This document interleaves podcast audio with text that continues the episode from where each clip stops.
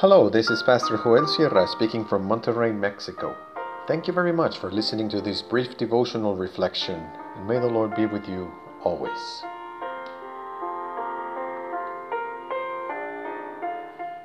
Jesus in dialogue. Let's listen to the Word of God in the Gospel of Matthew, chapter 21, verses 24 to 27, in the New International Version. Jesus replied, I will, ask, I will also ask you one question. If you answer me, I will tell you by what authority I am doing these things. John's baptism, where did it come from? Was it from heaven or of human origin? They discussed it among themselves and said, If we say from heaven, he will ask, Then why didn't you believe him? But if we say of human origin, we're afraid of the people, for they all hold that John was a prophet. So they answered Jesus, We don't know.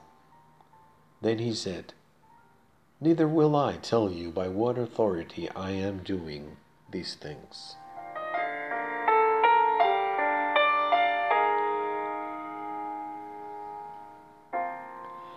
The Lord Jesus was very good at dialogues.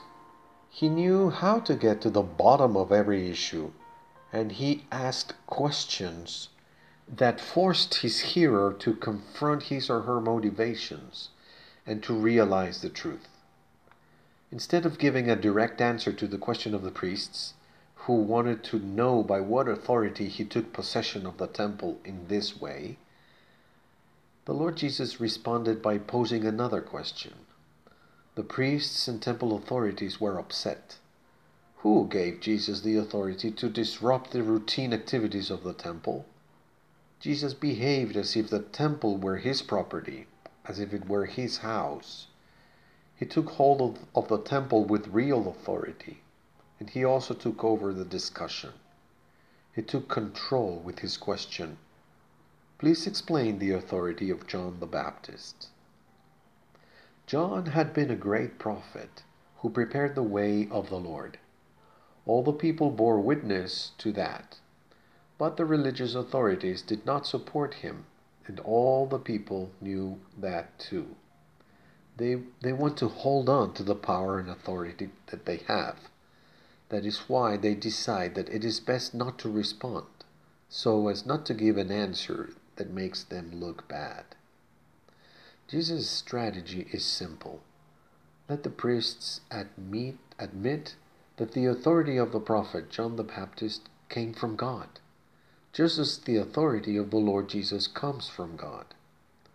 But those priests responded as most politicians do, avoiding the response by not engaging in any matter. In our world, lies, big or small, are used to hide the truth and to make a favorable impression.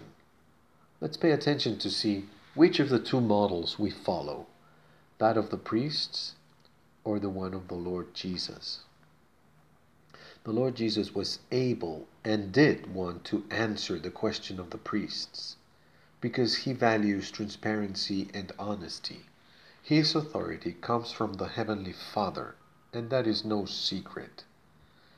But with his strategy, Jesus exposed the hypocrisy of those who only want to cling to their power and arrogantly reject the true power of humility.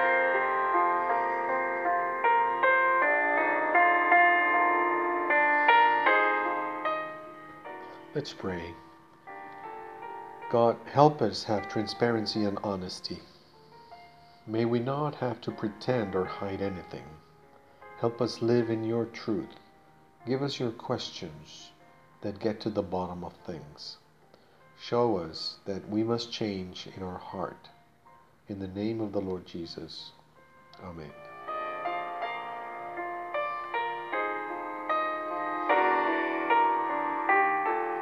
Holy Bible, you are a treasure for me. You truly teach me the divine will. You tell me what I am, from whom I came, and to whom I am going.